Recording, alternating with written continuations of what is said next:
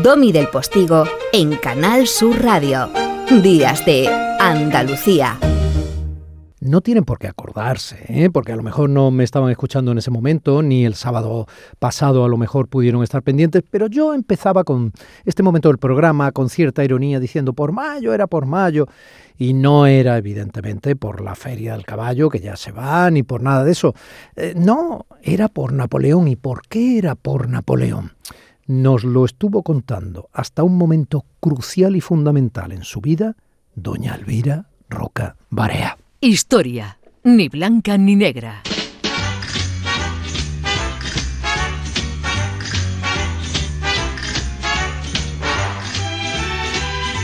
Segunda parte de Monsieur Bonaparte o Buonaparte, como era por familia en realidad, cuando solo era un corso. Cuando solo era un corso que sabía hablar fatal francés, del que se reían en el colegio y todavía no, no se había enamorado por primera vez, excepto que por su amor por las matemáticas, que luego tan buen resultado le dieron eh, a medida que fue creciendo su carrera militar. Nos habíamos quedado, Elvira, en que él tenía unos veintitantos años, ¿no? Y que en un baile, eh, en una reunión social, a las que él era poco proclive y torpe, además, tanto en indumentaria como en usos sociales, se encuentra Josefina había conocido a nuestra Josefina eh, que eh, va a ser importantísimo en su vida, ¿no? Y, decíamos que por mayo era por mayo, ¿y por qué? Pues porque el 2 de mayo y porque también Napoleón muere el 5 de mayo, o sea que tenemos muchas fechas, eh, todas juntitas, que tienen que ver con Napoleón en el mes de mayo. Mm. Josefina, que era una criolla, que era una mujer que había enviudado, que era una mujer que tenía dinero porque parte de su fortuna estaba fuera de Francia, va a ser fundamental en su educación, no solo sentimental, sino también social, y va a ser fundamental también a la hora de conectarlo con el hombre fuerte del directorio, que era Paul Bagat, que era amante de ella, ¿vale? Y Paul Bagat, que se está, está intentando estabilizar el nuevo régimen eh, a trancas y barrancas, o sea, con muchísimas dificultades, va diciendo por ahí a quien le quiere oír que él necesita una espada, literalmente. Mm. O sea, la frase es literal suya. Yo necesito una espada. ¿Por qué? Porque necesita a alguien muy competente en el ejército y sobre todo alguien de quien se fíe. Es decir, necesita alguien con talento y también alguien que no tenga traseras, o sea, que no tenga ya vínculos creados hmm. anteriores, ¿no? O sea, que se lo deba todo a él y entonces lo va a promocionar dentro del ejército eh, porque encuentra que tiene, bueno, que encarga misiones y tiene eh, ciertas capacidades. La más delicada de estas misiones es una que ha sido muy olvidada, convenientemente olvidada, porque es terrible. Es decir, mm, vamos a pensar que en este momento las revueltas contra el directorio se suceden una detrás de otra, alentadas por potencias extranjeras que quieren echar abajo el régimen. Hmm. Entonces tenemos revueltas realistas. El nuevo eh, régimen, para dejarlo claro, el nuevo régimen. El nuevo régimen, que es el directorio, que es el que ha salido de derrocar el, régimen del terror. Entonces tenemos, por una parte, los el régimen del terror que fue la guillotina, consecuencia de la revolución que derroca el antiguo régimen y las monarquías absolutas. Exactamente, que derroca a, la monarquía, eh, digamos, tradicional francesa, ¿no? Y, por una parte están pues los realistas que están apoyados desde Francia y de otros países que están conspirando contra ese régimen. Mm. Los jacobinos, los digamos los herederos de Robespierre que quieren volver al régimen antiguo del terror. Y ahí se suceden constantemente conspiraciones, etcétera, y hay una a finales de 1795 especialmente peligrosa que en la que se levanta el populacho de París y el populacho de París es muy temible, muy muy temible y eh, le encarga a Napoleón eh, controlar la situación en la capital a como de lugar. Sabe que si pierde el control de la capital va a perder el control completamente eh, del directorio y probablemente el poder. Y entonces Napoleón aniquila a sangre y fuego cerca a la capital y hay una escabechina absolutamente terrible, terrible, miles de muertos. Eh, miles. En fin, sí. ¿Me estás hablando de miles? Sí, sí. Bueno, es que, yo esto no lo, yo esto no lo estudié. No, no. Es que la Revolución Francesa tiene sus cositas, ¿eh? Y hay, cositas que están, todos estamos muy informados de los excesos de la guillotina, pero hubo otros también muy serranos, ¿eh? Mm.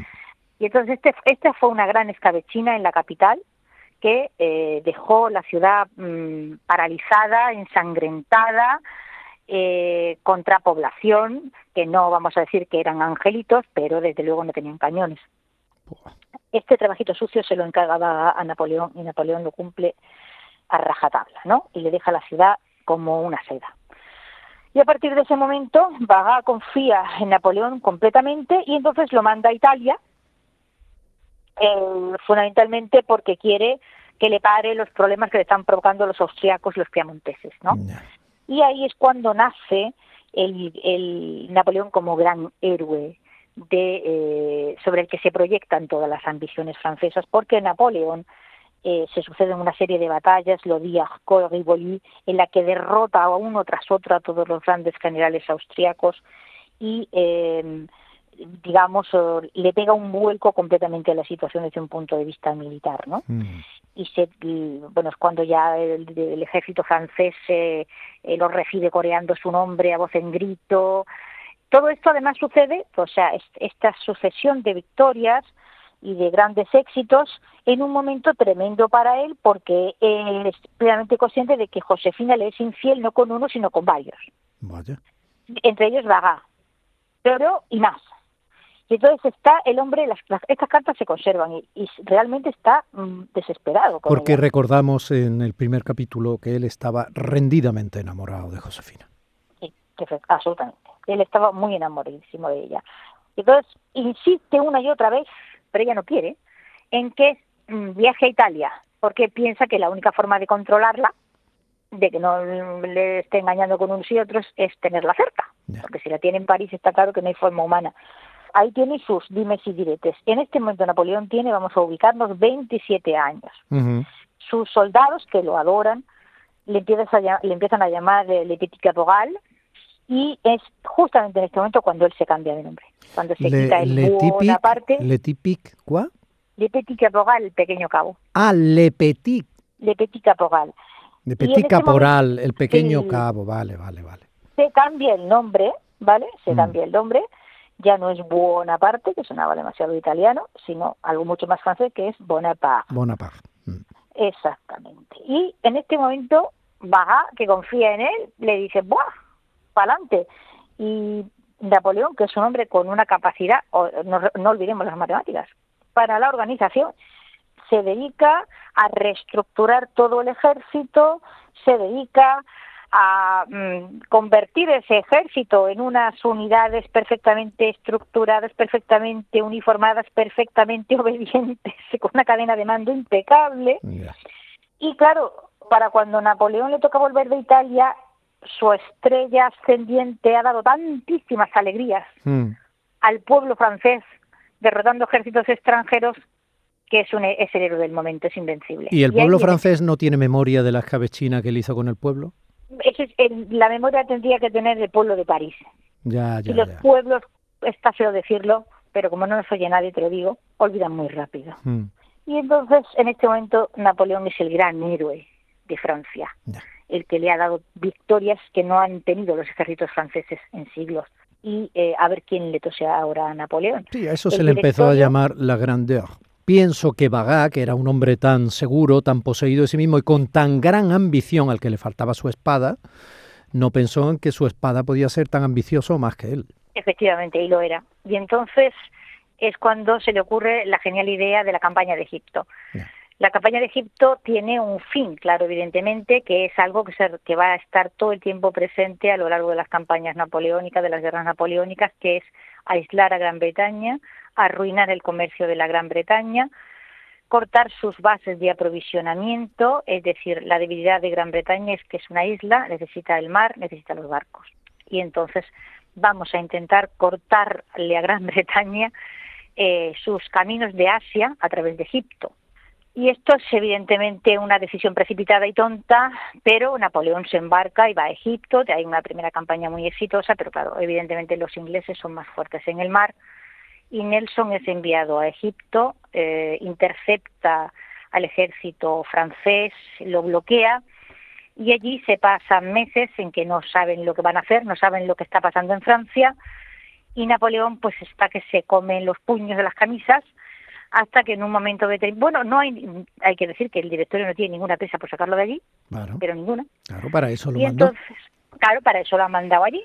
Y entonces él se está ya mosqueando un poco y en un momento determinado se escapa. Literalmente huye, deserta, o sea, realmente deserta, abandona a su ejército y regresa sorpresivamente a París. Claro, su popularidad es tal que nadie se atreve a acusarlo de deserción y abandono.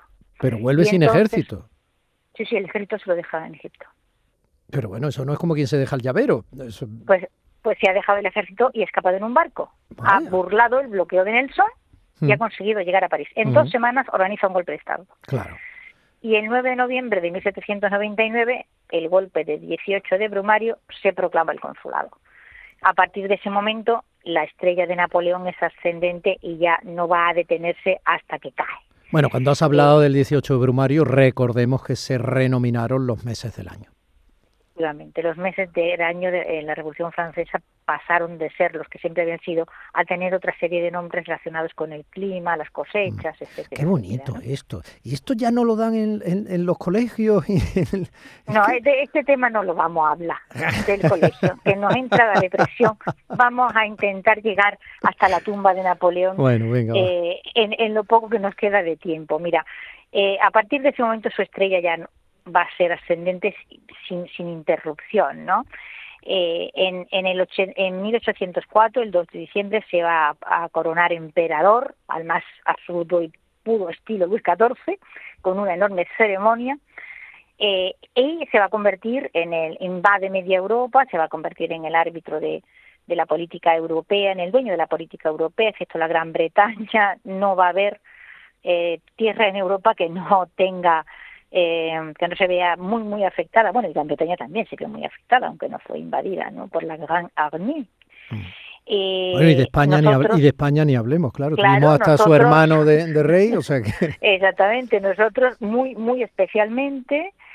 Y bueno, la idea de ir a, Portugal seguimos con las mismas. Es decir, la idea, supuestamente, la idea de Portugal es que hay que cortar las bases de aprovisionamiento inglesas, ¿no? Que están en, en los puertos portugueses. Claro en 1810 ya tira la toalla con Josefina. y, eh, pero claro, es que en este momento él ya es emperador y entonces quiere un hijo legítimo y quiere emparentar con alguna de las grandes dinastías europeas y la más grande de las dinastías europeas pues eran los Habsburgo, toda vez que no se iba a casar con un Borbón. Claro que hubiera sido un cante espantoso, ¿no? No podía emparentar con la dinastía francesa derrocada, pero sí con los Habsburgo, y entonces se casa con María Luisa de Austria en 1810, y este es el momento ya digamos cumbre de su de su vida no y luego ya pues como sucede tantas veces se empiezan a cometer errores en Europa pues esto suele ser tradicional no el error primero más evidente es la decisión disparatada de invadir Rusia y que va a ser eh, con los dos frentes abiertos, el de España y el de Rusia, eh, imposible ya de hacer frente para la Gran Armée, por muy Gran Armée que la Gran Armée fuese. ¿no? Eh, de regreso de Rusia, de, de, una campaña en la que vuelven del orden de 18. Lo de Rusia fue fundamental porque permitió a ABBA, décadas después, cantar su Waterloo, que le fue tan, tan rentable bueno, pues puede decir que Waterloo empieza en Rusia, sí. No, lo digo por ser rigurosamente historicista, quiero decir, no vayas a pensar que yo estoy buscando la audiencia fácil. De, de, banda, de banda sonora. En fin, aquel ejército ya no estaba para hacer frente a nuevos desafíos y mm. entonces eh, por fin los, los franceses consiguen, los ingleses, perdón, consiguen derrotar a los franceses en varias batallas sucesivas. Napoleón es hecho prisionero y confinado a la isla de Elba y de la isla de Elba escapa, el reinado de los 100 días, para volver a hacer frente a, a, un, a un ejército combinado fundamentalmente eh, inglés en Waterloo en junio de 1815, pero ya no va a poder derrotarlos. Y entonces ya es confinado en Santa Elena y de Santa Elena pues ya no va a salir nunca más.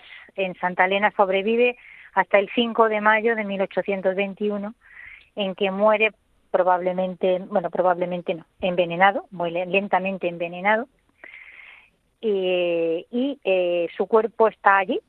¿Envenenado, ¿Envenenado externamente o autoenvenenado? No, no, lo van envenenando poco a poco.